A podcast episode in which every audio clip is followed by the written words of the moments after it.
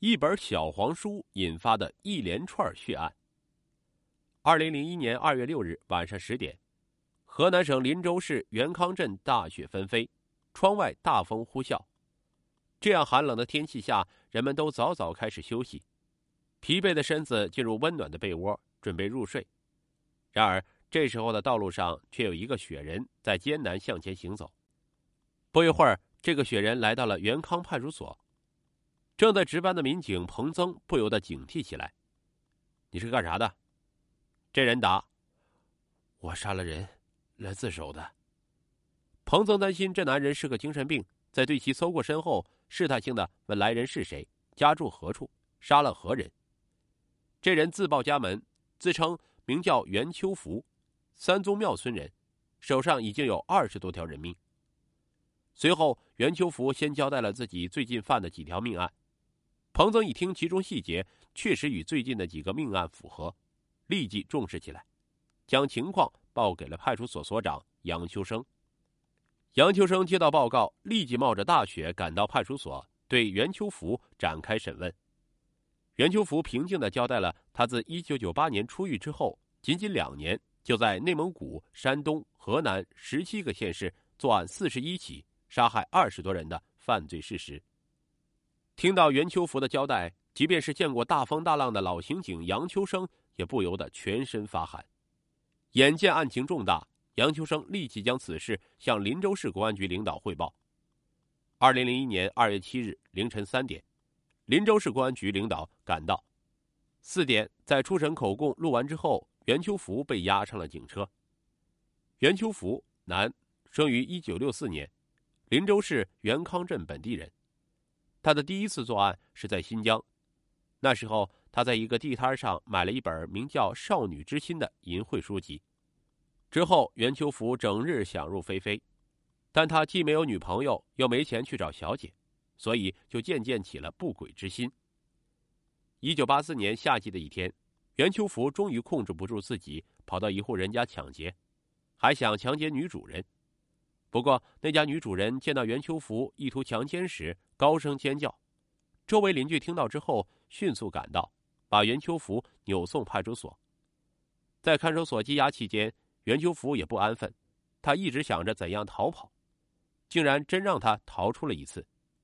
不过很快他就又被抓回看守所，而且因为此事三罪并罚，袁秋福一下子被判了二十年有期徒刑。袁秋福这才学乖了，在监狱里他安安分分，最终因为表现好减刑六年。于一九九八年五月二十二日出狱。出狱之后，袁秋福就回了老家林州市元康镇。阔别十四年，袁秋福终于获得自由。回到老家，看到家里起了新房子，他很高兴。袁秋福希望自己可以重新做人，但是他的亲戚都知道他这时刚刚坐牢回来，对于袁秋福这样的有前科的人看不太顺眼。袁秋福也看得出来亲戚的防备与嫌弃。工作也不好好做了，只是天天乱逛。不去工作，袁秋福手头自然没了钱，于是他又把主意打到偷窃上。袁秋福在一家五金店里偷了两百块钱，谁知道他又被抓住了。这次数额较小，所以只拘留了十天。经过这次事情，袁秋福得到了教训，但是他想的却不是好好工作，而是找一点更容易来钱、来钱更快的方法。袁秋福想到的方法是重拾就业，抢劫独身的女人。一九九八年七月十五日凌晨，袁秋福打工路过安阳近郊的菜地时，看到前方有一个二十多岁的女人，也是单独行走。看前后无人，地点偏僻，袁秋福冲上前去，用一根尼龙绳将其勒死。之后，袁秋福将尸体拖到一旁的菜地里，抢走了他身上的财物，奸尸之后才逃跑。一开始，袁秋福也提心吊胆，但是看到警方迟迟没能找到他的身上，他就渐渐的放下了心。袁秋福发现抢劫独身女性万无一失，而且他一般都是趁其不备，先将这些女人杀死，之后再抢劫奸尸，这样就不会再像新疆那次因为受害者的反抗挣扎而被人发现。最丧心病狂的时候，袁秋福能够一下午连杀两人。一九九八年八月二十日下午五点左右，袁秋福走到林州市元康镇一处山谷河滩里，看到走亲戚路过的侯某，就故技重施，先尾随，之后趁其不备，用石头砸晕，又用石头砸了十几分钟，导致他失血性休克死亡。不过，这个女人身上只有几块钱，袁秋福在奸尸之后，将受害者包里的几个梨子吃完，这才逃之夭夭。两个小时之后，袁秋福走到了镇上的一条大路上。这一次，她看到了刚刚和丈夫吵完架的万某，在两人擦身而过的时候，突然一把掐住万某的脖子，把他劫持在路边的菜地里。之后，袁秋福先用万某的裙带将其勒死。这次，他抢到了现金两千五百元，在奸尸之后逃离现场。